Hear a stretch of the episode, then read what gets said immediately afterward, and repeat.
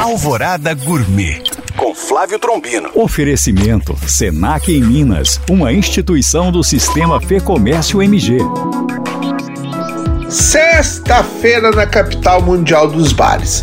E um tiragosto excelente para tomar uma gelada é costelinha de porco fritinha e sequinha. Prepare uma boa marinada e deixe as costelinhas descansando por pelo menos 6 horas. Se não souber preparar marinadas, você pode rever nos meus podcasts. Eu já ensinei por aqui. Após descansar, cozinhar em panela em fogo baixo com um pouco de banha de porco. Quando estiver macia, reservar em geladeira e na hora de servir, fritar em imersão em óleo bem quente.